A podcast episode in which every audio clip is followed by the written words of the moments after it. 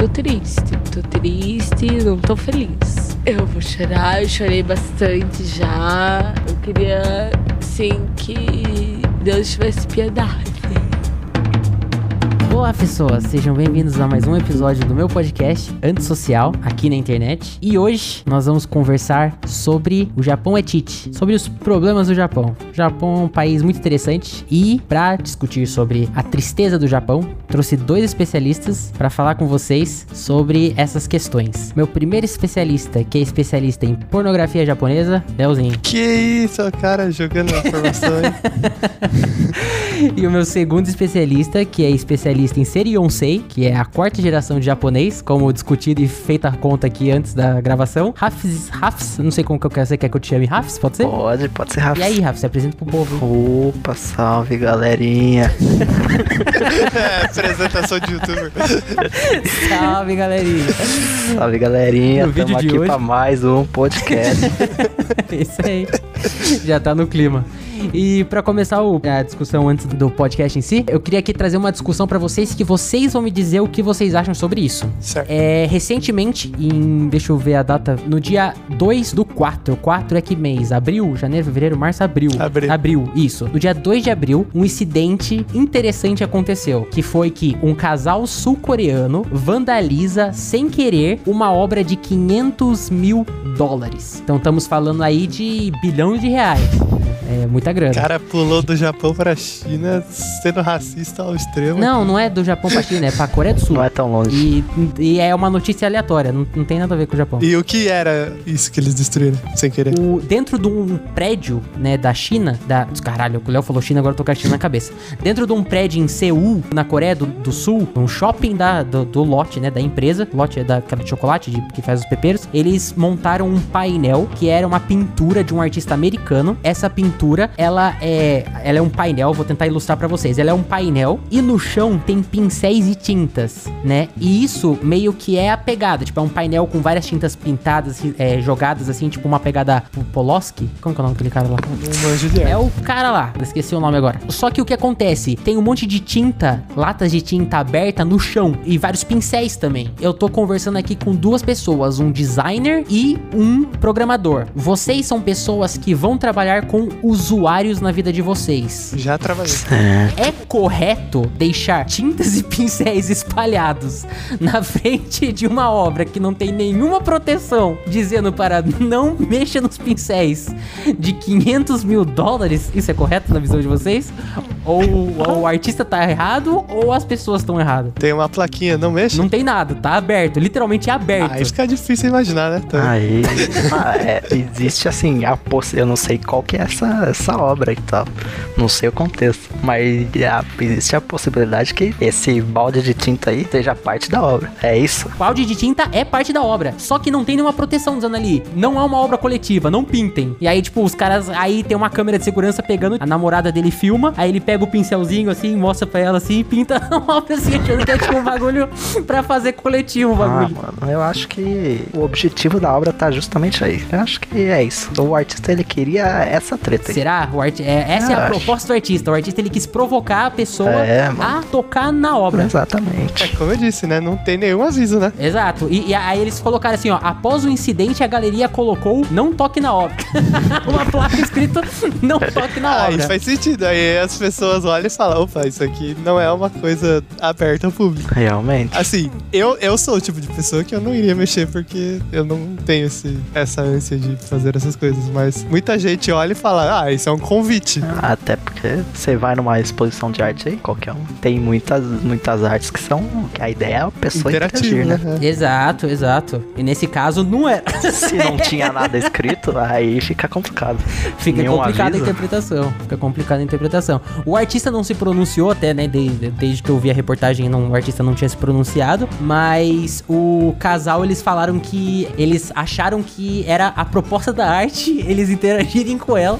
E aí eles não sabiam se estavam cometendo um erro ou não. Mas é, eles estavam falando que o, a, a empresa, né, que, que comprou o painel do artista, tava falando com o artista e ver o que, que ia acontecer. Mas não sei, né? Enfim. É uma questão interessante aí a ser discutida. E agora vamos pro episódio. Vamos pro episódio.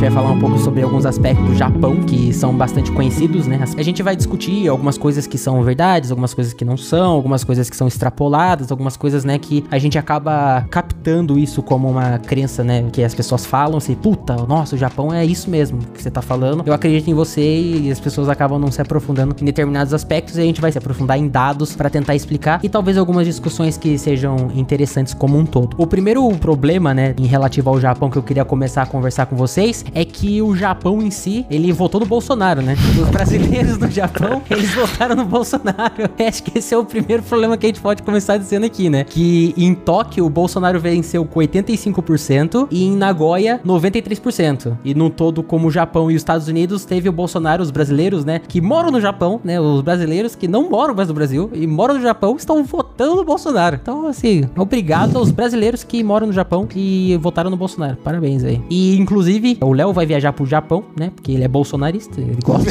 É, por isso que eu vou viajar pro Japão. Esse é o motivo. o Haddad, por exemplo, ele venceu na Alemanha, Palestina e em Cuba. Não, na Alemanha quem ganhou foi o Ciro. Não, foi o Haddad. Tá escrito no G1 aqui. Ah, não sei não. Se você quiser viajar, visita a Alemanha, o Palestina e a Cuba. Não visita o Japão, não. Eu acho que foi na Europa em geral que quem ganhou foi o Ciro. É que o Ciro tava lá na, Ale... na Ah, o Europa, Ciro né? foi fazer campanha em Paris.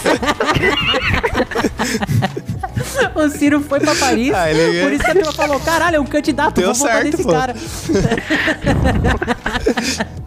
Os europeus acharam que o Ciro tava concorrendo em Paris, porra. Até eu votaria no Ciro se eu estivesse em Paris, que é isso. Pra começar aqui dentro de um, de um primeiro aspecto, né, que é, acho que esse é o mais famoso, né, que a gente ouve falar em, em determinados aspectos do Japão em si, é a questão do suicídio, que é uma questão extremamente complexa e pesada, e a gente vai se ater a alguns aspectos aqui, a gente não vai entrar em, si da discussão do suicídio mesmo, mas o Japão é bastante conhecido por isso, né, as pessoas falam, ah, no Japão tem bastante suicídio, as pessoas têm, é, acontece bastante suicídio no Japão, a história do, do suicídio no Japão, ela começa em partes, né, obviamente que você pode ter suicídios é, isolados, mas a história do suicídio no Japão começa com os samurais, né, que eles cometiam o seppuku, né, se eu falar alguma palavra aqui, se vocês quiserem me corrigir, pode falar, porque eu também não sei nada de japonês. É, Sudoku. Su Sudoku.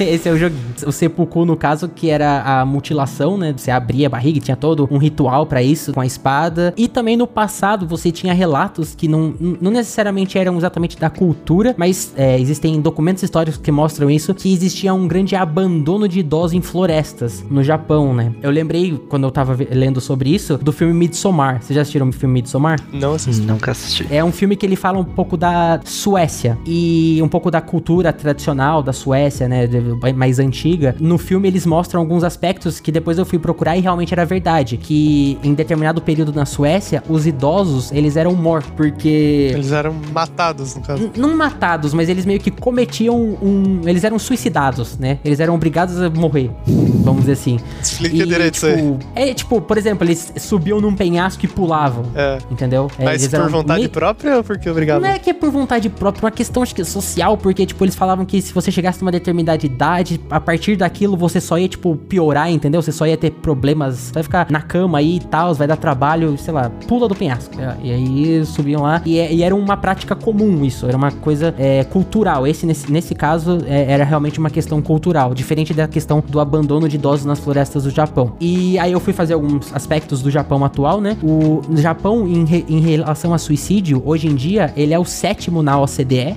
né? A OCDE é o clubinho lá de países desenvolvidos que o Bolsonaro quis entrar. E o segundo no G7. G7 é o grupo informal de países ricos. Quem que é o primeiro? O primeiro é a Rússia. A Rússia tá em primeiro lugar. A Rússia, eu não pesquisei muito a fundo, né? Mesmo porque eu tava fazendo a pesquisa sobre o Japão. Mas a Rússia, em relação ao Japão, é grande a diferença. Assim, é grande mesmo a diferença. Porcentagem. Porcentagem mesmo. Porque quem tá exatamente igual à Rússia é a Coreia do Sul. Então, assim, a Coreia do Sul, ela tem realmente problemas mais graves em suicídio do que o Japão, né? Meio que agregaram ao Japão essa, esse conceito de suicídio, né? De mortes por É suicídio que e tal. o- E a- a Coreia do Sul tá indo pelo mesmo caminho do Japão em termos de capitalismo também. Esse é um tópico que a gente vai discutir também dentro desse aspecto. A Coreia do Sul, ela tá realmente colada na Rússia. E o Japão tá um pouco mais pra baixo disso se a gente for fazer uma comparação. Tá colada, né? Também. A, a Coreia tá colada na Rússia. Ah, então a Rússia desce e dá a volta nas duas Coreias. Não, não. A Coreia tá colada em termos de suicídio. Ah, tá. de porcentagem de mortes. Ah, agora eu não. entendi. Não, Eu entendi geograficamente. geograficamente.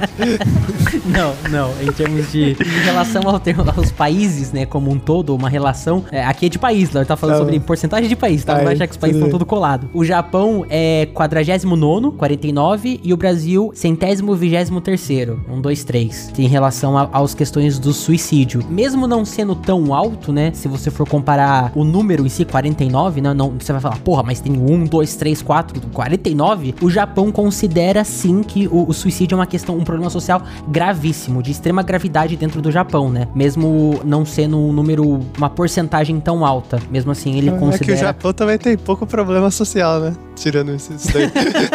Você botar o Brasil na conta, né?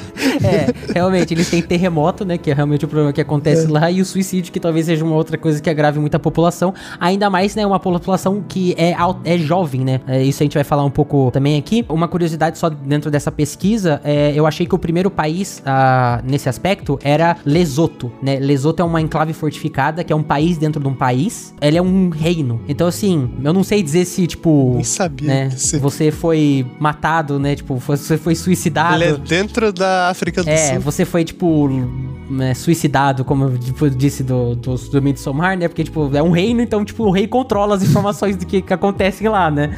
Então, eu não sei exatamente... Desapareceu É, misteriosamente. e ele é muito alto o índice do suicídio lá, então assim, eu não sei de onde vem essas medições, mas enfim, né, só uma curiosidade. Sobre o- a questão dos motivos, né, que essa é uma questão bastante importante que a gente vai começar a discutir agora, que vai se aprofundar um pouco. Por que que o Japão, ele considera o suicídio essa questão é relevante e como ele prioriza essa questão? Dentro de, um, de uma análise que eles fizeram da Agência Nacional de Polícia do Japão, eles têm constatado que em 2020, né, que foi o ano da pandemia, e em alguns anos re- em retrocesso também, 50% das mortes eram causadas por questões de saúde. O problema é que é, essas questões de saúde, eles não eram divididos nos gráficos da polícia. Então você tem tanto problemas físicos quanto problemas mentais meio que correlacionados. Então, tipo, não tem como você diferenciar. E assim, quando uma pessoa ela é encontrada, né, um corpo é encontrado, você não tem como entender qual foi realmente o propósito daquela pessoa, se ela não deixou uma carta, não deixou nada. Então, muito disso pode ser é, é- é associado, né? Ah, a família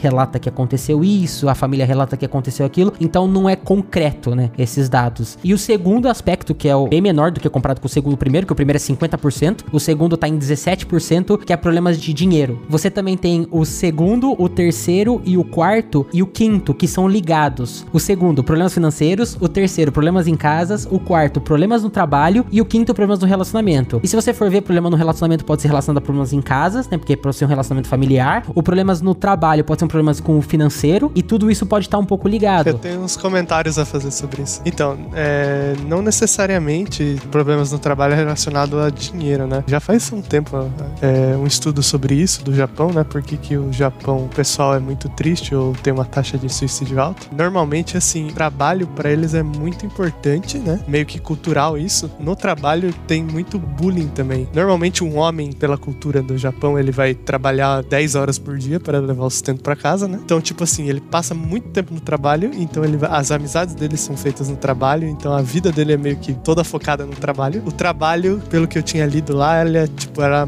tão ou mais bulinador, vamos dizer assim, do que a, a high school deles, no caso, né? Que é o colegial. As pessoas brasileiras que eu conheci que estudaram na escola japonesa, mas eu não sei também se é um problema de xenofobia, né? Que pode ser associado, mas falavam que é muito tóxico o ambiente escolar no Japão e então, tipo, é um, é um lugar bastante complicado Então, também. e além disso, no trabalho deles, eles têm um sistema de hierarquia, vamos dizer, meio que antigo, né? Tradicional, em que o chefe chega e dá bronca e você só ouve e abaixa a cabeça e, fala, e respeita o que ele diz, entendeu? Dentro desse aspecto que você falou, né, do, do artigo que eu tava lendo aqui, é, eles falam que é assim, é, isso afeta tanto, né, que chega ao extremo do, do suicídio, por conta que os homens japoneses, tô tirando as mulheres porque os homens, eles são os que mais morrem, né, as mulheres, elas têm um índice muito menor do que os homens, então esse artigo especificamente falava dos homens japoneses, que um homem japonês, né, pela cultura japonesa, ele tem que dois aspectos na vida. O primeiro é que ele vai trabalhar no primeiro lugar que ele entrar pro resto da vida dele, e o segundo é que ele vai viver com a primeira mulher que ele casar ou namorar pro resto da vida dele. Quando uma dessas coisas não funciona, ele se sente muito derrotado perante a sociedade por conta dessa pressão cultural. E isso acaba destruindo muito a pessoa e acaba meio que fazendo com que ela não tenha é, uma capacidade mental de se recompor perante esse aspecto, né? Que é tóxico, vamos dizer assim. Se você obriga uma pessoa a sempre ter isso e, e propaga isso, é ruim, né? Como um todo. Ah, cara, eu acho que o Japão em si, ele tem uma. A estrutura social é, tipo, muito, muito quadradinho, muito certinho, hierárquico. E isso, mano, ao longo da vida, realmente deve ser. Deve pesar, tipo, na,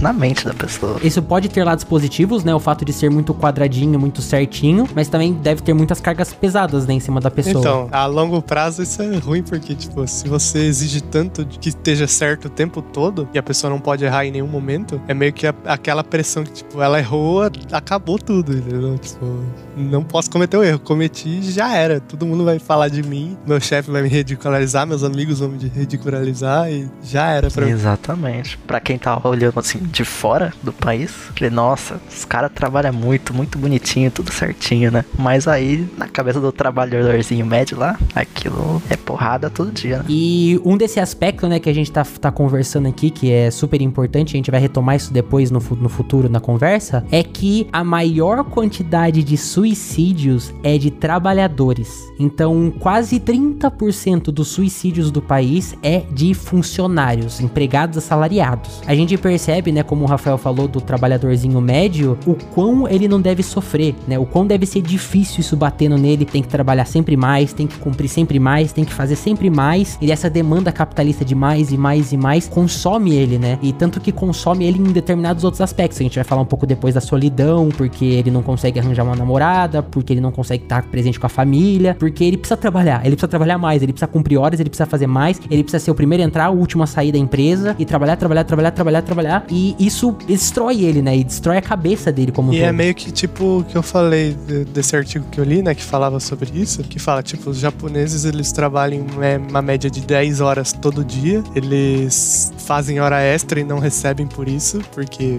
faz parte do seu trabalho fazer hora extra. Tipo, você tem cinco feriados no ano todo e o resto você trabalha sem parar. E aquela estrutura hierárquica, né, que você tem que abaixar a cabeça para o que qualquer superior seu fala e obedecer ele, mesmo você estando certo e ele estando errado. E isso me lembra aquele desenho Agretsuko. É, agradeço. muito bom, inclusive, É, recomendo. muito bom, muito bom. É muito bom. E assim, eu não conheço, eu não vivi aquela realidade. Mas me parece retratar muito bem. Sim, realmente. E nós aqui, né, nós três que somos entusiastas da cultura asiática, japonesa, é, sul-coreana, que são as questões da música dentro dessa, dessa questão. Power metal japonês. Não exatamente do power metal.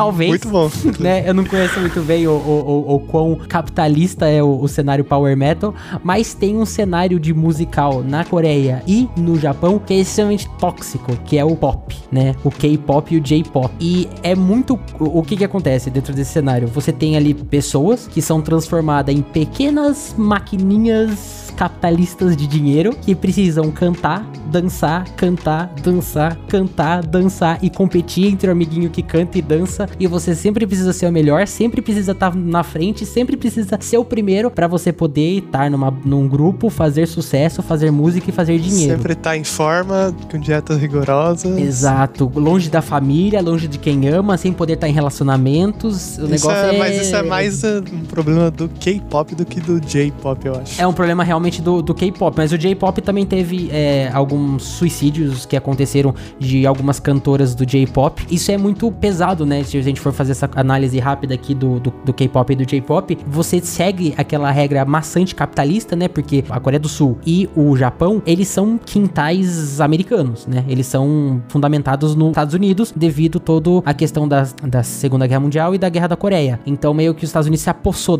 né, desse, desse local e influenciou, penetrou a sua cultura lá dentro do neoliberal e vivam nessa desgraça. É uma máquina de moer gente, né? É uma máquina de moer sonhos. Tem uma indústria de moer jovens, que você coloca um jovem lá dentro e faz dele um robozinho. E ele vai ser bonito, ele vai ser inteligente, ele vai ser rápido, ele vai ser forte, ele vai ser rosto da, da empresa de maquiagem, rosto da empresa de roupa, rosto da empresa de pelúcia, ele vai ser cantor, dançante, é, dan, é, dan, dan, dançante, como que chama? É, cara que dança Dançarino. dançarino.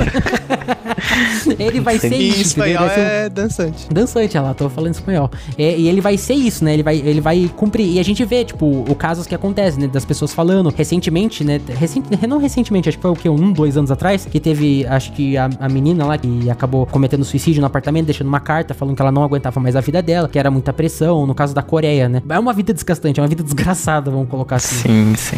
Essa, essa indústria de idols, assim, é, é o puro suco do capitalismo. No, no Japão é mais forte ainda esse negócio de idol também, de- desde criança, né? caso. Sim. Então, o Japão é, é um pouco diferente porque é mais nichado pra, pra eles, assim, pra um certo público, né? Do que pra Coreia, que é pro mundo, né? É pro mundo, tipo, mais recentemente. Mas antes, tipo, era, é um país inteiro no Japão. Você ainda tem uns nichos, assim. Mas os dois são bem complicados. Porque é, é instrumentalizar e arrancar dinheiro usando a pessoa, usando o corpo da galera. da galera, dos jovens que querem é, um- uma vida diferente, né? Querem ser artistas, querem ser músicos, querem ser cantores, querem ser dançarinos. Eles entram nisso como um sonho e é tipo uma máquina, né? Você tem que fazer isso, tem que fazer aquilo, tem que ser melhor, tem que ser melhor, tem que ser melhor, tem que ser isso. E, tipo, eu lembro que eu vi uma vez um, um documentário que o menininho falava assim: é, eu preciso ser o melhor da minha sala, porque o, o outro quer a mesma vaga que eu. Se ele conseguir a minha vaga, eu vou trabalhar no 7-Eleven, eu vou trabalhar na, na lojinha aqui da esquina, porque, tipo, é isso. Eu luto pra conseguir aquela única vaga. E se eu não tiver aquela, provavelmente eu não vou ter outra oportunidade. Então, é, é muito competitivo desde sempre, né? É muito tóxico essa relação. Sim. Eu, eu lembro de. Eu não vou lembrar o nome da, da mina, mas ela é uma aspirante a idol coreana. Que ela, se eu não me engano, ela passou por uns dois ou três grupos, flopou, não deu certo. E daí, acho que uns três anos atrás, que ela participou de um reality que trazia idols que não tinham dado muito certo pra competir e fazer um grupo, um reality show. Fazendo mais dinheiro em cima do fracasso das que não conseguiram. Então, e nessa menina em específico, teve um certo, uma certa romantização de que da trajetória dela, que enquanto ela participa, participava do programa, ela trabalhava em loja de conveniência como atendente pra pagar as contas, mano. Ela já ela era meio famosinha, mas ela precisava pagar as contas na loja de conveniência, entendeu? Usaram isso como Romantização, olha lá. É. É, o brasileirinho que catava é, livro no lixo, leu e entrou na faculdade. Ah lá, olha isso aí. É o símbolo do trabalhador. Mas dentro desse aspecto, né, eu só queria dar dois pontos pra finalizar esse assunto. Um deles, que é a floresta de Aokigahara, não sei se eu pronunciei isso certo, que é aquela floresta famosa, né, que é conhecida como a floresta do suicídio, que teve aquele youtuber lá que foi fazer um vídeo lá Ah, é mó otário. foi criticado com, com razão. Essa floresta, né, eu tava vendo um documentário e, tipo, é muito interessante, né, o, o- a questão. É, o documentário que eu vi é um documentário da Vice, ele tem no YouTube, e tem um geólogo que ele cuida da questão ambiental da floresta, né. Só que ele também foi treinado para evitar suicídios, por conta de que aquela floresta é bastante, é, acontece bastante caso nisso. E ele falou que, né, ele anda pela floresta o tempo todo porque ele precisa ver se tem fogo, ver se tem é, gente acampando, gente fazendo merda. Ele sempre precisa, né, tá lá pra, pra cuidar do ambiental. Só que ele acabou, né, por conta disso também tendo que lidar com as pessoas que vão lá para tirar a própria vida, né. Ele fala algumas coisas, né, que são interessantes sobre alguns aspectos, sobre como as pessoas se portam, né. Tem todo um estilo de coisa que ele já entendeu, tipo, se a pessoa faz isso, isso, isso, provavelmente ela foi embora. Se a pessoa faz isso, isso, isso, provavelmente ela veio pra cometer. E durante a entrevista, ele encontra um, um menino e é, ele tá acampando no meio da floresta e muitos acampam, né, antes de cometer. E ele vai conversar com o menino e ele fala, e obviamente que ele pede pra câmera não filmar e tal, ele vai lá sozinho. E aí ele fala com o menino, fica conversando um pouco com o menino. E aí ele fala assim, né, tudo bem, dá uma risada, faz, né, faz meio que contar, tipo, alguma coisa, assim, pra meio que aliviar a tensão ali. Tipo, faz o menino meio que rir. E aí ele volta e fala assim, ah, espero que ele mude de ideia, porque, tipo, eu não posso fazer nada por ele, eu não posso, tipo, segurar no braço dele e tirar ele daqui. Ele não sabe se o menino foi lá pra isso também, o menino não ia falar se ele fosse. Mas eu falei, caralho, velho, tipo, olha que bizarro isso, né? Tipo, a pessoa era um moleque jovem, ele falou que tinha provavelmente 20 anos, que tava lá, tava provavelmente planejando alguma coisa nesse aspecto.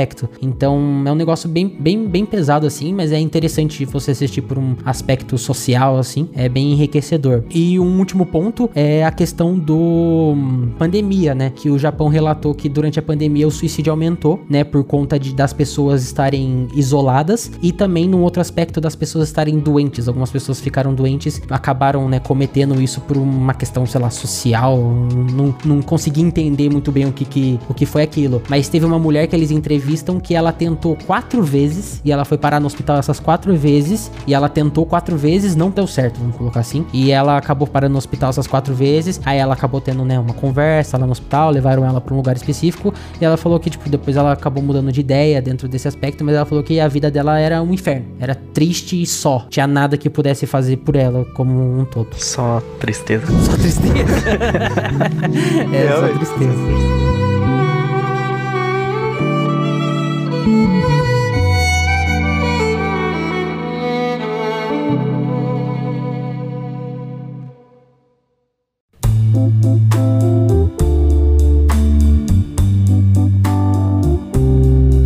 Para um segundo ponto agora. A gente vai falar um pouco da questão de solidão, né? Que é um aspecto um pouco mais leve, mas é um aspecto também que leva a bastante doenças. Existem alguns estudos que associam solidão com problemas de Alzheimer, problemas de demência, né? Que são um pouco ruim para a idade mais velha, né? Mas no aspecto de solidão, você tem toda uma construção social, né? Você tem a construção desde jovem, o que, que o jovem espera pro futuro. E eu achei dois estudos bem interessantes, né? O primeiro estudo, que é um estudo da Oxford, ele fazia uma análise de comparação entre o Japão, a Inglaterra e os Estados Unidos.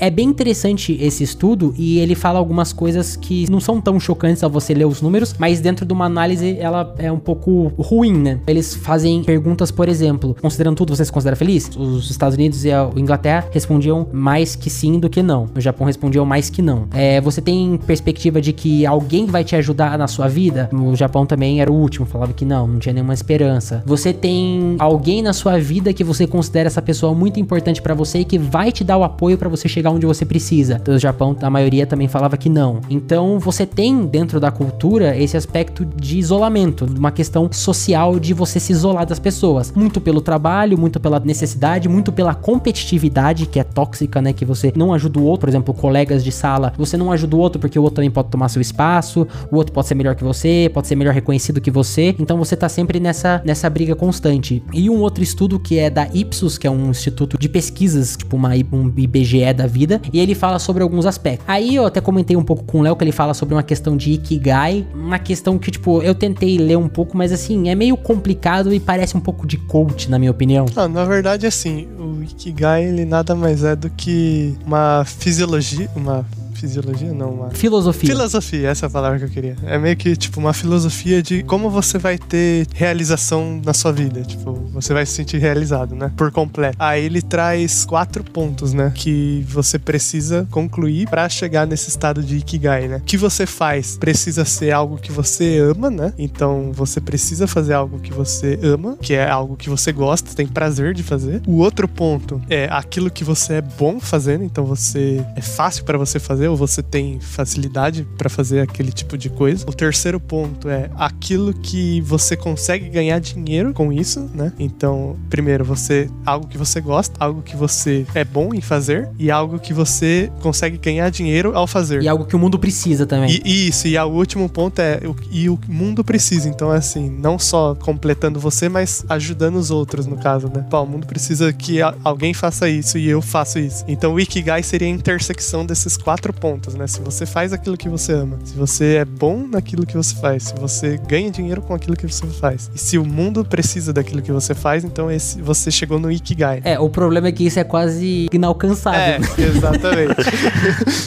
Então, normalmente você vai ter dois ou três disso daí, ou um no máximo, principalmente no Brasil. Eu tava lendo uma reportagem, né, falando sobre Ikigai. Parecia coach, na minha opinião, porque, tipo, eu falei, velho, não é possível que eu tô lendo isso. O cara, ele tava falando, assim, né, sobre as questões do Ikigai, que era um espanhol, sei lá, que escreveu o texto e fez uma reportagem. E aí ele tava falando assim, não, porque você precisa entender, não sei o quê, pá, pá, pá. Ele colocou assim, é, muitas pessoas não se consideram felizes. Muitas pessoas, às vezes, elas estão cabisbaixas, elas estão sem foco, sem algo que motive elas. Aí ele falou assim, você pode fazer um hobby, você pode fazer um, um esporte, você pode encontrar uma paixão. Aí ele falou, ou você pode ter um trabalho paralelo que você ama. Eu falei, mano, que porra é essa, Que velho? mundo esse cara vive? Pô, você não, Caralho, você, o, o cara tá triste, provavelmente ele tem um trabalho de merda, ou nem tem trabalho, e você quer que ele tenha um trabalho extra ainda, mais um trabalho, porra, um trabalho paralelo? Toma no cu, velho. Aí eu falei, não, não é possível que eu tô lendo isso, né? Então, aí o Ikigai vem com essa ideia. Tipo, se você conseguir juntar tudo numa, num só, numa só coisa, você tá feliz na vida, entendeu? É, cara. Eu,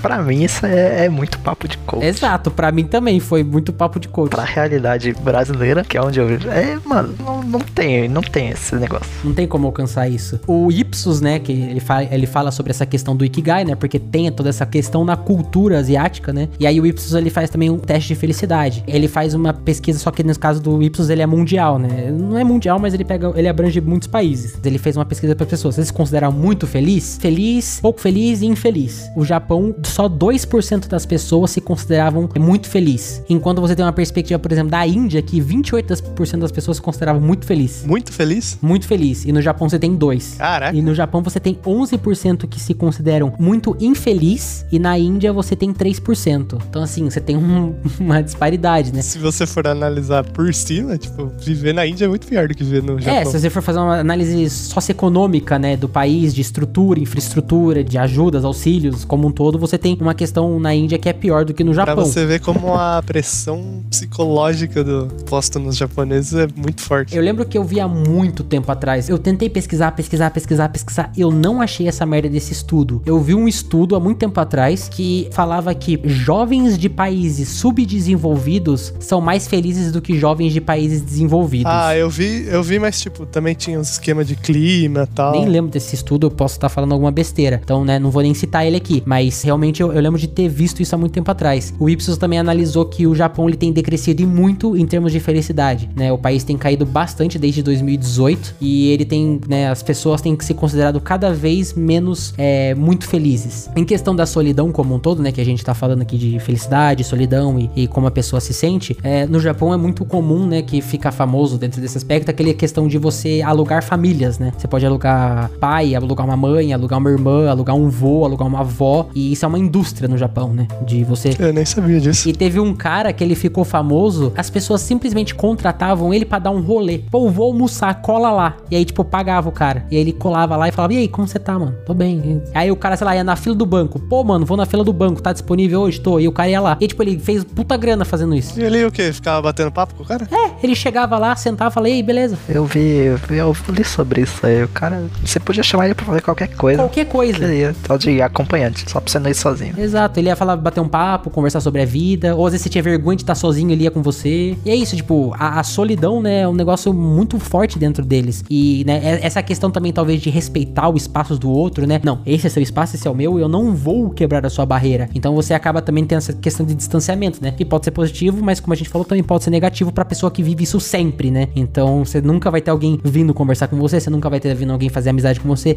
você nunca vai ter alguém a não ser dentro do, seu círculo social. Isso, né, essa questão de solidão também reflete muito na natalidade, que é uma questão bastante interessante que eu li. Isso aqui é, é fantástico, tipo, eu tava lendo sobre isso, eu falei, caralho, mano, que, que loucura. Eu vi um, um estudo que o cara falava o seguinte, como um estudo científico, ele não falou, é isso, ele, ele falou, provavelmente pode ser isso. Ele fala o seguinte, um dos fatores que ele coloca ali que, que talvez possam ser é que os homens estão perdendo emprego e as mulheres estão ganhando emprego desde 1960. Então tem um declínio no homem no mercado de trabalho e tem um, um como que é o contrário do declínio? Uma ascensão. Uma ascensão, boa, falou bonito.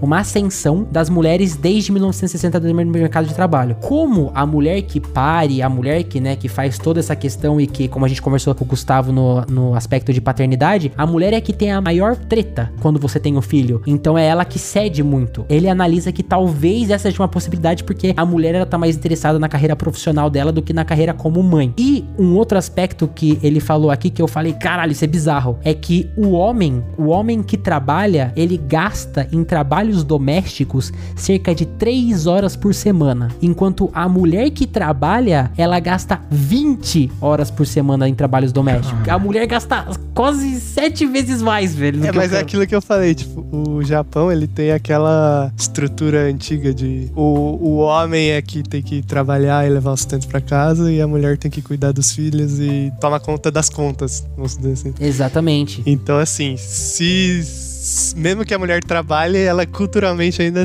é responsável por cuidar da casa, entendeu? Exato. Uma questão bem interessante que eu achei num estudo, que na Noruega, por exemplo, você tem as mulheres e os homens em um ambiente quase igual, equalitário de gênero em posição ao mercado de trabalho. E mesmo assim, a Noruega não tem um declínio tão grande quanto o Japão. A Noruega ela tem até um crescimento. Em 2020, ela teve um crescimento da população mesmo durante a pandemia. Por que talvez que isso aconteça? Tem um estudo que mostra que os pais, eles são muito mais presentes nas tarefas domésticas e de cuidar do filho. Então é tradicional da cultura deles que o homem se responsabilize pela criança. O homem ele sai passear com a criança do carrinho sozinho, o homem ele vai com a criança no parque, o homem ele vai com a criança na escola, ele busca a criança, ele leva a criança, ele cuida da criança. Então não é uma responsabilidade só da mulher, é uma responsabilidade dele igualmente. Então, né, talvez isso também influencie muito no porquê a natalidade desça, né? Se você pegar, tipo, esses índices de natalidade, de suicídio e de idade média da população, você não precisa ser um,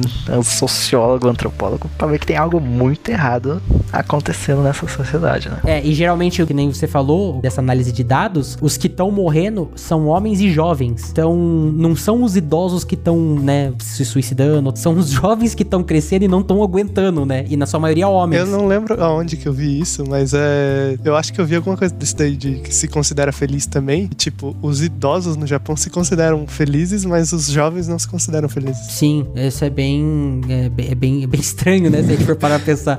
Aqui no Brasil, o jovem é feliz e o velho é triste, que não tem aposentadoria. Graças ao Paulo Guedes. Não faz sentido, né? Se você for pegar nesse aspecto. Então, na verdade, a pressão social tá mais no jovem do que no idoso. Porque o idoso já, tipo, ah, já fiz o que tinha que fazer. Agora só tô de boa. É, é na- na formação, né? E um, um desse aspectos, eu não sei se vocês já ouviram falar dos hikikomoris. Não. Sim. Os hikikomoris, o que são eles? São jovens, na sua maior parte homens, que desistem de convívio social. Então, o que que acontece? Eles, eles se isolam completamente da sociedade, eles abandonam escola, abandonam família, abandonam tudo. Alguns ainda moram com os pais, então a família ainda é presente. Mas eles ficam basicamente trancados dentro do quarto o dia inteiro. E eles não saem, eles vivem a vida deles dentro do quarto. Tem um aspecto minimamente social, talvez, dentro de um jogo, dentro de um conversa entre com um amigo ou outro. E é isso, eles não saem de casa. Não vai nem na escola? Então, muitos abandonaram a escola, não, não tem a formação da escola. Muitos abandonaram é, esportes, abandonaram coisas que eles faziam bem. Abandonaram, porque eles simplesmente não aguentam conviver em Como sociedade. que é o nome disso aí? Hikikomores, é com K. Hikikomores, dois Pô, K. não, você é otaku e não Eu sabe. sou otaku e não conheço.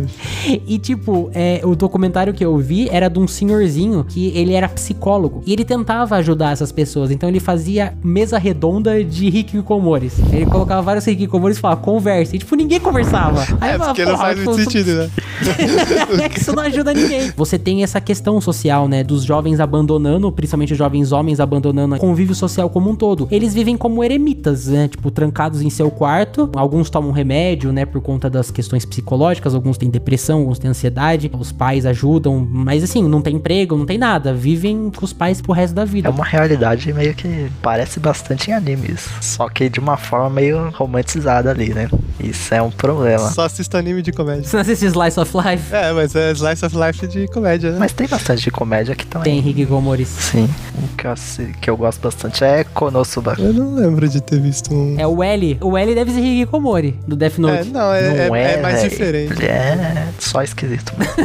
esquisito de um outro jeito. Eu vi o. Eu lembrei, naquele da, da dragãozinha. né? Da, da Maid Dragon? É, que tem o, o maluco que é amigo. Ah, verdade. ele é amigo. fica jogando videogame. Isso, ele fica só na casa dele jogando videogame. Jogando Aí depois videogame, o Fafnir vai lá e fica todo. Isso, é. Mas, Mas, mas ele, que trabalha, ele, né? é, ele não É, ele Ele não trabalha, é verdade, ele não é completamente. É que ele, ele, é, ele é antissocial, né? Ele é introvertido. E dentro desse aspecto, queria conversar aqui com vocês um aspecto da introversão, né? Que eu discuto muito com a minha namorada, que é uma questão que é assim, tipo, eu sou uma pessoa introvertida e minha namorada é uma pessoa introvertida, né? E a gente discute pelos mesmos aspectos de que, né, essa sociedade sempre cobra pessoas proativas, pessoas que falam, pessoas que não sei o quê, pessoas que agem, que têm atitude. Nossa sociedade brasileira molda pessoas assim, né? Você tem que ser assim, se você não for assim, você não vai conseguir nada, se você for assim, você não vai ganhar nada, se você for assim, você nunca vai ser um líder, nunca vai ter sua startup e foda-se E eu acho startup. que todos nós que estamos aqui nesse chat somos E introvertidos. todos nós somos introvertidos. É por isso que eu trouxe essa, essa questão, que é o seguinte: nós somos introvertidos, mas assim, uma questão que eu falo com a minha namorada é o seguinte: realmente, essa questão de proatividade e tal é uma bosta. Mas a socialização é extremamente importante para uma pessoa. Obviamente que pessoas introvertidas, elas talvez se sintam melhores sozinhas, mas elas não podem ficar sozinhas para sempre, né? Elas não podem se isolar completamente da sociedade. É importante ter a socialização, principalmente com pessoas que ela gosta. E é importante pra saúde mental da pessoa. Né? Exato, porque biologicamente faz bem. Você precisa daquela ocitocina, aquela serotonina de conversar com os amigos, dar uns kkk. O problema é que assim, às vezes a pessoa não tem nem amigo, então aí fica um pouco complicado. É, que é tipo o caso dos japoneses. O cara vai numa escola e os caras começam a fazer bullying, aí ele já se fecha e não faz mais amizade com ninguém. E você só, tipo, se fode como um todo. Não só no Japão, né? Em outros lugares acontece isso também, mas lá Sim, acontece no Brasil bastante. acontece é. isso bastante também, nos Estados Unidos acontece isso bastante também. Mas assim, você, qual a sua opinião sobre isso? Tipo, vocês acham que o introvertido, ele pode sim ficar na dele e tá tudo bem? Ou você acha que eles precisam de uma socialização como um todo, mesmo que às vezes forçada, vamos colocar assim? Eu não sou um especialista na área, né? Mas, assim, existem níveis de introversão e existe também uma tabelinha lá que eu não lembro agora o termo, que já começa a entrar nos níveis de autismo, vamos dizer assim. E aí já é um problema mais sério do que só introversão, né? Que é uma questão de empatia, você começa a ter problemas de empatia com, com autismo. Isso, tipo, tipo, uma pessoa que ela é autista, ela realmente não quer ter socialização. Ela acha que, tipo, ela tem que ficar de boa na dela. E se uma pessoa chega e tenta falar com ela, ela fica ansiosa e não quer falar e quer terminar logo a conversa e dar respostas curtas, entendeu? Mas assim, não é forçando essa pessoa a ter socialização que você vai resolver o problema. Essa, no caso, não. A pessoa autista, obviamente, não.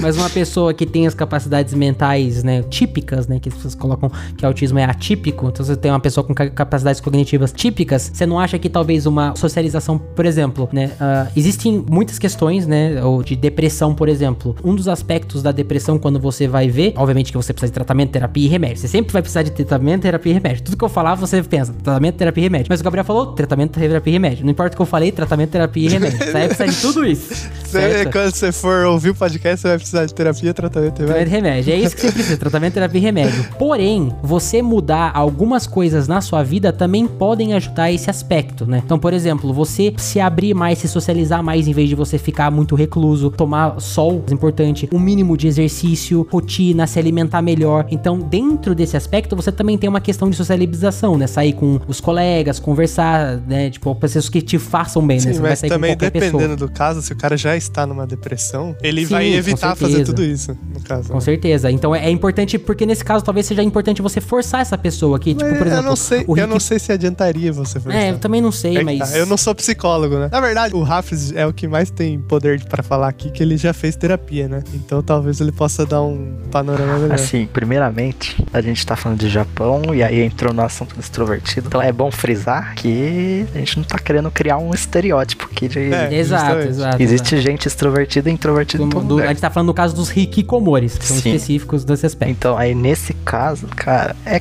complicado, porque é, é um, é um lance muito individual. Você forçar uma ressocialização pode dar muito errado. Pode dar muito errado, porque se você tem uma pessoa que já não quer, já não quer muito contato, e você forçar isso de forma artificial, pode aumentar essa aversão da, da pessoa. Mas também não dá pra só largar. A pessoa que se vire. Isso também não. Mas é algo muito pessoal, muito íntimo. Você tem que sentar e ver cada pessoa, qual que é o problema dela, pra daí traçar um plano. Mas. O que, que você recomendaria no geral? Em geral, Tratamento, terapia e remédio.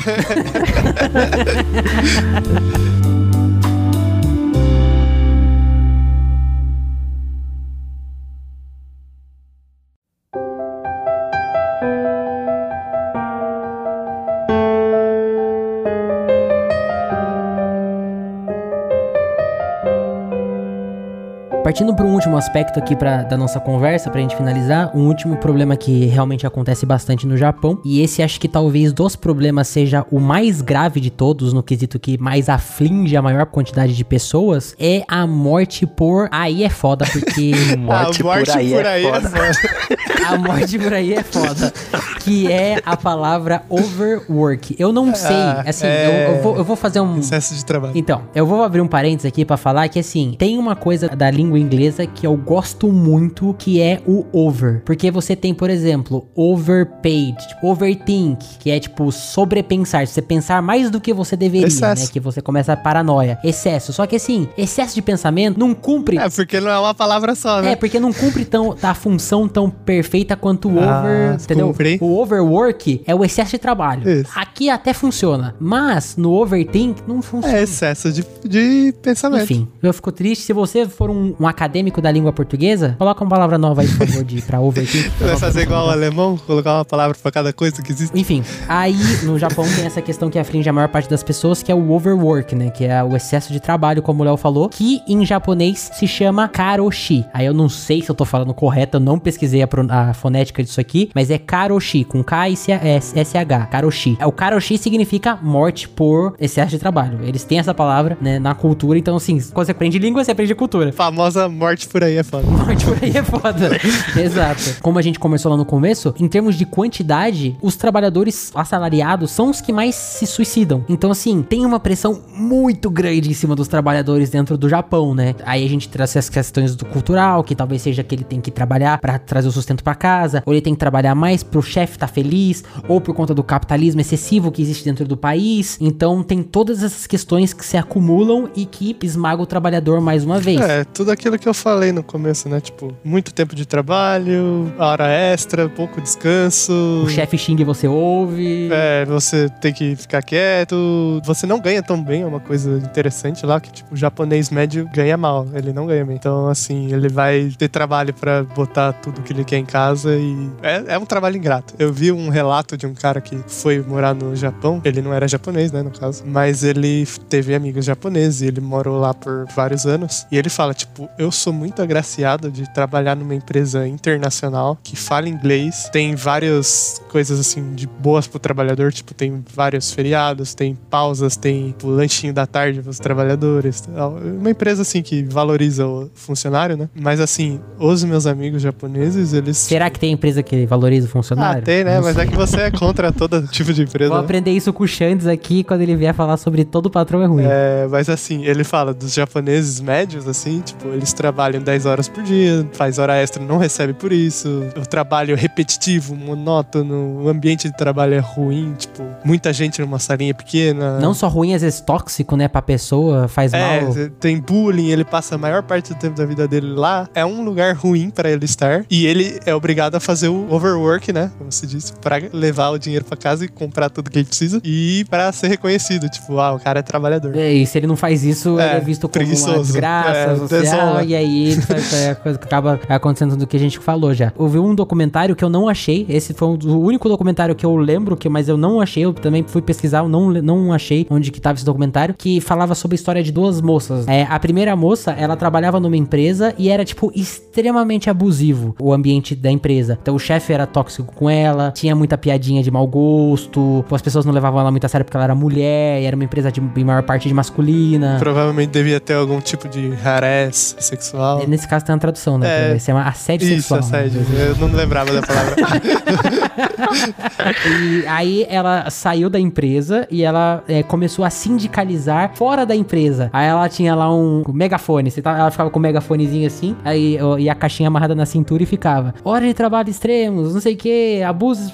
E ficava, tipo, falando pra todo mundo lá que saía da empresa lá sobre, tipo, como a empresa era tóxica, porque tudo que ela passou, ela teve problemas de depressão, problemas de ansiedade, ataque de pânico, né? A empresa fudeu ela psicologicamente. E aí ela saiu e foi lutar pela causa dos trabalhadores, né? E nesse mesmo documentário, ele falava sobre uma outra moça que ela estudou pra caralho, ela, tipo, era a melhor da sala, era fudida, e ela conseguiu entrar numa empresa chique lá do Japão, que o documentário não falou qual era, porque acho que podia dar problemas, né, de processo. E ela entrou numa empresa grande, né, que nem você comentou aí, entrou numa depressão fudida, porque, tipo, ela não tinha tempo pra descansar, porque era muito trabalho, ela não via a família, e o que aconteceu? No final desse período, ela se matou, e ela deixou uma carta lá escrito que, tipo, olha, eu não aguento mais, é, a vida é muito estressante, ela tinha vergonha de pedir demissão da empresa, porque, tipo, era um cargo que muita gente almejava, tipo, ela não tinha, ela não tinha coragem de contar pros pais que ela não queria, e aí, tipo, a mãe, tipo, e dá muita dó da mãe, porque a mãe fala, tipo, a minha vida é muito mais importante do que qualquer profissão que ela entendeu? Ela poderia ser, tipo, qualquer coisa. Eu preferia ela viva aqui comigo. Só que a sociedade não fazia ela entender dessa forma, entendeu? A sociedade queria que ela fosse boa, queria que ela fosse a melhor. E quando ela não conseguiu ser mais a melhor, ela tirou a vida dela. Então, isso é muito tóxico como um todo, né? Um ambiente extremamente tóxico e, como a gente disse, é um ambiente extremamente capitalista, principalmente dentro do trabalhador, né? Em cima do trabalhador em si. Eu já pensei bastante, inclusive eu planejava fazer isso, ir pro Japão trabalhar, só que aí chegou a pandemia e tal, então deixei de lado essa ideia. Tem muita gente que que, que tem um- uma ideia meio. Idealizada. É, muito idealizada de, de, de como é ir pra lá viver. E, mano, pra mim, eu sempre tive bastante pé no chão. Eu sei que é, tem muita bosta. Trabalho escravo. É, é quase trabalho escravo. Mas eu queria, tipo, passar um tempo, sabe? Viver por um tempo. Porque. Fazer dinheiro e voltar. Até porque, tipo, são minhas raízes, né? Ancestralidade, é, né? é lance de Exato. raiz. E eu que tenho raiz de vários países diferentes. É, que é foda. Aí você tem que ir um pouquinho de cada. Mas é, eu ainda tenho essa vontade, mas não sei se eu aguentaria viver muito tempo nessa, nessa rotina aí não, cara. Eu tenho um amigo que ele é filho de japonês, acho, ou neto, que ele fez esse rolê aí. Ele, tipo, ele foi pro Japão, ficou lá trabalhando dois anos em chão de fábrica mesmo, juntou uma grana e voltou pro Brasil e ficou vivendo bem aqui no Brasil por um bom tempo. Aí depois meio que foi acabando o dinheiro dele e ele fez isso de novo. Tipo, ele foi pro Japão de novo, ficou mais, tipo, dois anos trabalhando lá, juntando dinheiro, gastando o mínimo. Aí juntou dinheiro e voltou pra cá. Só que aí dessa vez ele meio que começou a comprar terreno, casa, assim, pra alugar. Aí ele já foi mais. Mais espertinho dessa vez. Pra, tipo, a hora que acabar o dinheiro, ele tem alguma fonte de renda aqui. Não precisa fazer esse rolê de novo. Foi exatamente o que os pais da minha namorada fizeram. Eles foram, trabalharam, trabalharam, trabalharam, trabalharam, trabalharam. E a mãe da minha namorada, ela falava, trabalhava 16 horas por dia. É, tipo isso. Porque eu queria ganhar dinheiro. Era essa a minha função de estar lá. Trabalhava, trabalhava, trabalhava, trabalhava, trabalhava, sem parar, sem pensar, dormia um pouquinho, acordava, trabalhava, trabalhava, trabalhava e voltou pra cá e, e tem uma condição melhor de vida. Mas é isso, é indústria de moer gente. Tipo, igual o Idol. Você vai lá entrar, vão fazer uma maquininha de fazer dinheiro e fazer as coisas que você tem que fazer. Você vai ser remunerado, talvez não tão bem quanto você deveria, mas você vai ter uma condição melhor do que dentro do Brasil aqui num, num aspecto paralelo, né? Vamos dizer assim, de trabalho. Provavelmente se você trabalhar num- numa função de chão de fábrica aqui no Brasil, você vai ganhar menos que um salário mínimo. menos. É, lá, lá você se mata, mas você, você consegue viver. Aqui Você só se um mata só. salário mínimo que não dá pra porra nenhuma. E um aspecto do trabalho, né, que é uma questão que realmente me interessa muito, e a gente vai fazer um podcast só sobre trabalho depois, é a questão, a ideia do trabalho, né? Gosto de discutir, é uma questão, é uma pauta bastante importante pra mim. Uma questão que eu lembro que eu discuti, a minha irmã, ela não mora no Brasil, né? E ela mora numa cidadezinha pequenininha na Espanha. Ela mora nessa cidadezinha pequenininha e tal. Daí ela fala assim: fim de semana não tem uma loja aberta, se fuder, fecha tudo cedo, abre tudo tarde.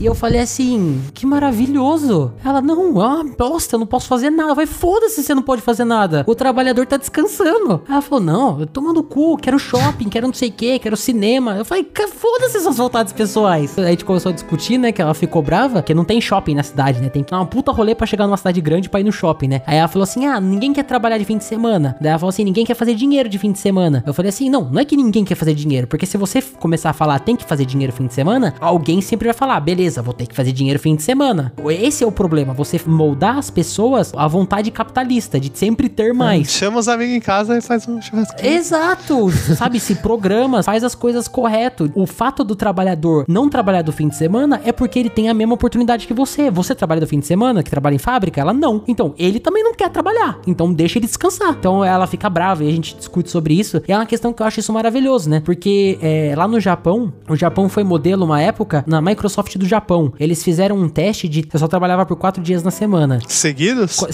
seguidos, tipo, segunda, terça, e quarta, quinta, três. aí sexta, sábado e domingo era folga, segunda, terça, quarta, aí, né? Eles fizeram esse experimento. E não só eles não reduziram, mas como eles também cresceram, porque a vontade de trabalhar aumentou, porque eles eram bem recompensados, eles tinham um dia de um dia extra de folga, eles tinham mais tempo com a família, eles tinham mais tempo pra descansar, o psicológico das pessoas melhorou. Isso é maravilhoso, a gente tá melhorando a sociedade trabalhando menos. Você faz um trabalho de qualidade, não é simplesmente um trabalho que você repete vários dias. Tipo, "E agora é a hora de trabalhar. Então eu realmente trabalho e aí tenho bastante tempo pra descansar depois. Exato. E tem um outro método que algumas pessoas defendem também. É, alguns países já testaram. Eu sei que a, Austrália Seis já horas tentou. de trabalho? E a Finlândia, que são as seis horas É. diárias de trabalho.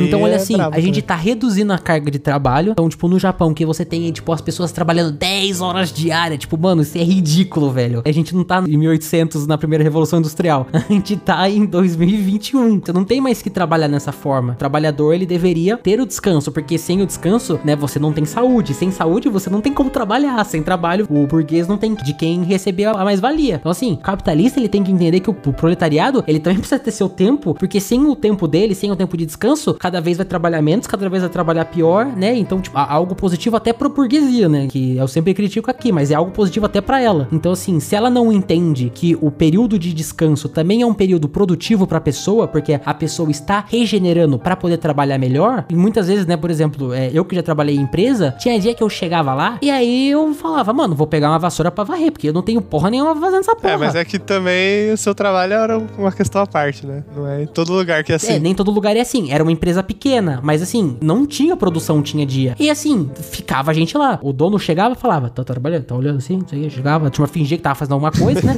que ele chegava, mas assim, não tinha ninguém trabalhando, velho. Você abre o Excel lá e digita qualquer coisa. É, eu ficava, eu fazia isso, eu ficava, tipo, mexendo no Google, abria o Google e ficava. Daí trabalhando, opa, é, beleza, tô ocupado aqui. Pô, era isso, porque não tinha o que fazer. E em vez de mandar embora, e, e dava para fazer as coisas, sabe, um, um dia menos de trabalho, dava para fazer as coisas com menos horas de trabalho. Por exemplo, eu que era estagiário, eu trabalhava menos, eu trabalhava seis horas só por dia. Com seis horas de trabalho, eu conseguia fazer mais que a pessoa que tava trabalhando oito. Sobrava tempo. Então, tipo, porra, dá tempo, caralho. Tipo, o Brasil ainda tem que lutar muito para conseguir isso. Isso aí vai demorar tanto pro Brasil mudar. Tem tanta coisa antes pra mudar. Né, primeiro as pessoas têm que trabalhar. É. Né? Primeiro a gente tem que conseguir trabalhar. Quando a gente conseguir trabalhar, a gente muda o modelo de trabalho, né? Mas primeiro a gente tem que conseguir trabalhar. Mas esse é um aspecto muito interessante que eu vi e falei, eu falei, porra, o Japão foi pioneiro nisso. Por que que, tipo, os caras não percebem e mudam esse sistema, né? Mas não, foda-se. Deixa o trabalhador ter outro mais, maiores índices de suicídio, deixa o trabalhador ter problemas de doença, então você vai ter custo com um sistema de saúde público, em vez de você mudar a lei pra priorizar, pra ter menos custos, pra melhorar a situação da vida das pessoas, né? Então, a questão, sei lá, na minha opinião, sei lá, ficou puto com Tem isso. que ficar puto mesmo, cara. Tem que ficar puto. É revoltante, mano, É, isso. não, tipo, uma coisa que, assim, eu não tanto, né? Porque eu, eu sou bem aberto a coisas novas, né? Mas um choque cultural que a minha mãe teve, né? Que é o seguinte, tipo, outra ideia de trabalho, né? Então, por exemplo, aqui no Brasil, se você chega numa loja 5 para 6 e eles fecham às 6, eles te atendem e ficam Te mais. atendem, fecham a porta é, e... e Entendeu? é. E continuam lá e te atendem, depois você vai embora e você fala, pô, os caras ficaram só pra, só pra mim, né? Bravo. Lá na Espanha, tipo, no mercado. Minha mãe foi no mercado, aí, tipo, fechava, sei lá, 8 horas, né? Da noite. Aí ela era, chegou, acho que era 20 pras 8. Os caras já olharam feio pra ela. né? Aí, tipo, ela chegou, começou a fazer compra, né? Ela, ela não sabia também, né? Ela chegou lá sem saber desse- dessa cultura deles. Aí, tipo, passou 10 minutos, é, era 10 pra 8, o maluco do caixa chegou pra ela e falou: Ó, a gente vai fechar 8 horas, né? Daí ela falou: Beleza, né? Tô, tô sabendo, fecha às 8. Beleza. Já tô aqui dentro, então foda-se. Tô sabendo que fecha às 8. Aí ele voltou. Aí, tipo, passou mais 5 minutos, 5 pra 7. Aí ele chegou nela de novo e falou: Ó, se você não passar no caixa agora, eu não vou passar essa compra mais. Eu vou embora e vou fechar a loja. Aí ela ficou putaça, tipo, como assim, velho? Trabalhador querendo criticar o cliente. O cliente tem sempre razão. É, então, eles chegam na hora certinho, 8 horas, você chegar, tá lá aberto, entendeu? Mas assim, 8 horas da noite, fecha e não quer nem saber, velho. É, o meu horário de trabalho acaba aqui, eu não vou esperar mais porque você decidiu chegar mais tarde. E um outro exemplo que eu posso citar foi, tipo, meu avô, quando ele levou um carro lá pra trocar pneu, aí, tipo, lá tem a siesta, né? Que é uma coisa. Acho, não sei se é só da Espanha, mas é mais conhecida da Espanha. Talvez seja só da Espanha. Que assim, eles trabalham dois períodos, não um período direto. Então, eles trabalham o período da manhã, das 10 às 2 da tarde, né? Aí vem a siesta, que é das 2 às 4. E depois vem a segunda parte, que é a parte da tarde, que é das 4 às 8, né? E aí, tipo, o meu avô chegou 1h15, 1h20 por aí. Aí ele chegou e falou: Ó, eu preciso que troque esse carro e tal, né? Ah, pra trocar o pneu e tal. Aí ele falou: É, já é 1h20, né? Eu fecho as duas. Aí meu avô falou: Não, beleza, né? É, é só trocar, né? Você termina esse que você tá terminando aí e troca o meu. Ele falou: Não, não vai dar tempo não. Eu vou terminar esse aqui, tipo, 1h40, e aí eu vou levar meia hora pro seu, já vai passar. Vai ser tipo 2h10. Eu não vou ficar até 2h10, entendeu? Então volta depois, depois da siesta. Aí meu avô falou: Mano, como assim, né? Que ele é- também é brasileiro, a vida toda trabalhando no Brasil, né? E é, esse foi um choque cultural aí que eles tiveram. Eu acho que o mundo inteiro devia adotar esse sistema aí. pra melhorar o Japão, adota o sistema da Espanha.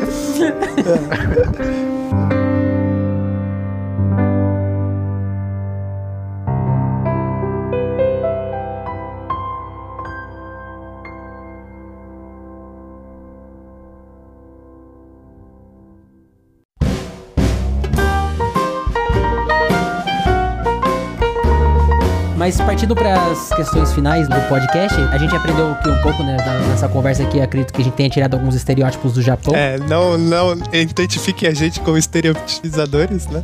Foi só pelo âmbito da comédia E a gente só quis discutir alguns aspectos também que a gente quis tirar esses aspectos pra gente mostrar que, ó, também não é assim como as pessoas pensam. E talvez a gente colocou algumas coisas que as pessoas não pensavam, né? Talvez a gente, as pessoas não sabiam que o trabalhador era o que mais morria, os homens jovens eram os que também mais morriam, como o Rafis também apontou, né? Se você analisar os dados, você percebe que tem uma coisa muito errada acontecendo no começo da, da, da construção social da pessoa dentro do Japão. Provavelmente o capitalismo tem um, um impacto muito grande nisso. Pode ser não, questões culturais. É, é- é, tem. É uma das partes, né?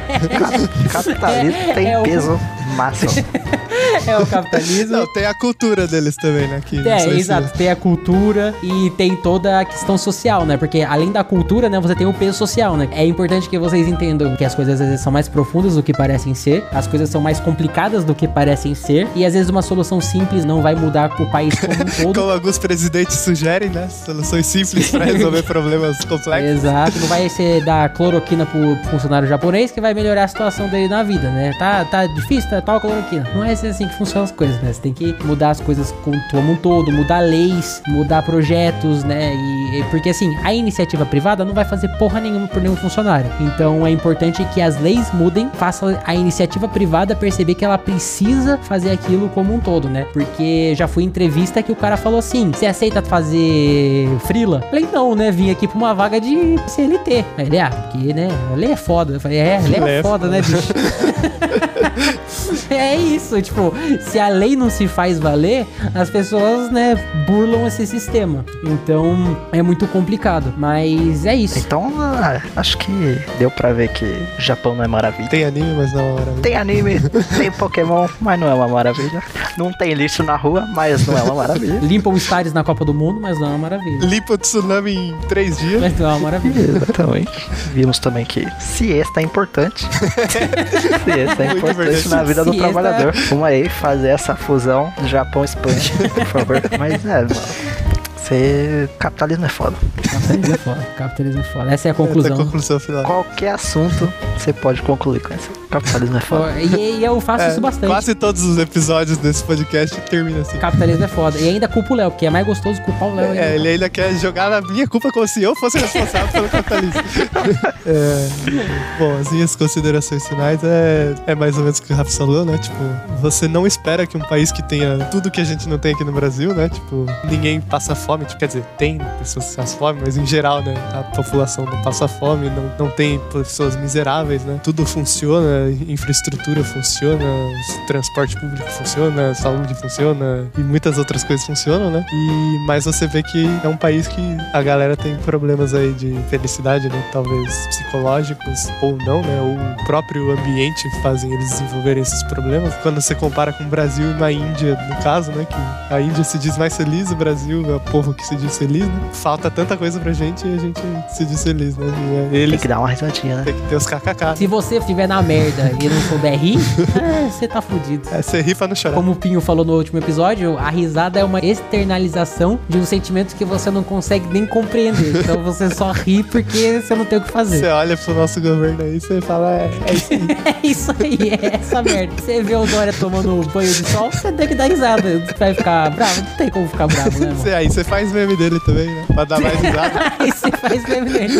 É, e é isso então, né? Tipo, Japão é, tem suas coisas boas, mas também tem seu lado ruim. Nenhum país é perfeito. E é isso. Assistam anime, é legal. Eu ia falar, assistam a Gretzko, que é legal. É, a Gretsuko. A Gretsuko é um anime Tá no legal. Netflix, mas você pode usar a pirataria também pra assistir. Não, se você pode. Pode, pode. Ó, os caras, bicho. Eu, eu E a libero. gente volta aqui no futuro, quem sabe, falando sobre o Japão é feliz, né? as coisas boas do Japão. E aí vocês vão poder ficar. Aí é Pokémon, né? Aí vocês vão poder ficar duas horas falando um monte de merda do Japão, de coisa gostosa do Japão. Aí vai ser bom. Aí vai ser bom, porque eu vou falar muito da culinária, porque a culinária japonesa é uma maravilha. E, eu, aliás, eu quero deixar uma, uma carta de repúdio, né? Carta de repúdio. Uma carta de repúdio contra a visão do brasileiro em relação à culinária japonesa. Ah, por A favor. culinária japonesa, brasileiro, não é só porra de sushi, filha da puta. Abre um restaurante de lamen nessa merda dessa cidade, cacete. Que na verdade não é nem sushi, né? A gente fala sushi, o que não é nem sushi. É, a gente chama de tudo, né? É cru, é sushi. Tem peixe é O sushi. cara tava no Japão, vê o peixe no mar lá, sushi, olha lá, sushi pulando. É tomar no cu, velho. Brasileiro vai se fuder. Aqui do lado de onde eu moro, tem cinco restaurantes japoneses sushi. Abre a porra do izakaya, filha da puta. Tomar uma birita, comer um, um lamenzinho. Tomar um saque, saquezinho com, com caraguê. Exato, um lanche de porco. Porra, só em São Paulo tem essa merda. O restaurante de sushi, o cacete. Tô puto com essa merda. Não aguento mais restaurante de sushi dessa porra. Os meus amigos vão falar, comendo comida japonesa. Falam, oh, delícia, comer comida japonesa. Ou comer um lamen, comer um, um frango frito. Aí fala lá, ô, qual que tá o sushi? É tomando com sushi, velho. Se fuder, não aguento sushi mais nessa porra. Só tô puto, só quero falar isso porque eu não aguento mais sushi. Eu vou vir aqui elogiar a criatividade brasileira em modificar a culinária japonesa. o brasileiro é muito criativo. Eu vou fazer uma carta de anti-repúdio ao temaki de Strogonoff. Porque assim, o, o brasileiro, ele é, o brasileiro, ele é maravilhoso. Porque, por isso que a gente é feliz. Não tem como ser triste num país como esse. Porque o que acontece? O brasileiro, ele não sabe cortar o peixe fininho. Então ele faz um temaki, que já é o peixe em cubinho. Aí ele fala, puta, mas peixe cru é foda mexer. Vamos fazer estrogonofe. Aí ele troca o peixe cru por estrogonofe. Aí ele fala assim, puta, mas a alga é foda de enrolar. Aí ele coloca o estrogonofe no copo e chama de temaki, velho. Temaki no Caralho, copo. É maravilhoso, lá, velho. aqui no copo estrogonofe. Não, mano, isso é caralho, parabéns. É uma salva de palma brasileiro, ó, empreendedor brasileiro. Eu sou muito mais você do que um restaurante de sushi. Se, se você tiver um restaurante de temaki no copo aqui em Sorocaba, entre em contato comigo que eu faço a propaganda de graça pra você. Aliás, tem um restaurante que eu não lembro o nome, mas tem um restaurante que fica perto do Detran aqui em Sorocaba que faz um lamen e faz um carê que é uma delícia. Vão lá, maravilhoso restaurante de família, top. Família tradicional? Família tradicional japonesa. E é isso. Muito obrigado, Raps. Muito obrigado, Léo. Até a próxima. Falou. Falou. É nóis.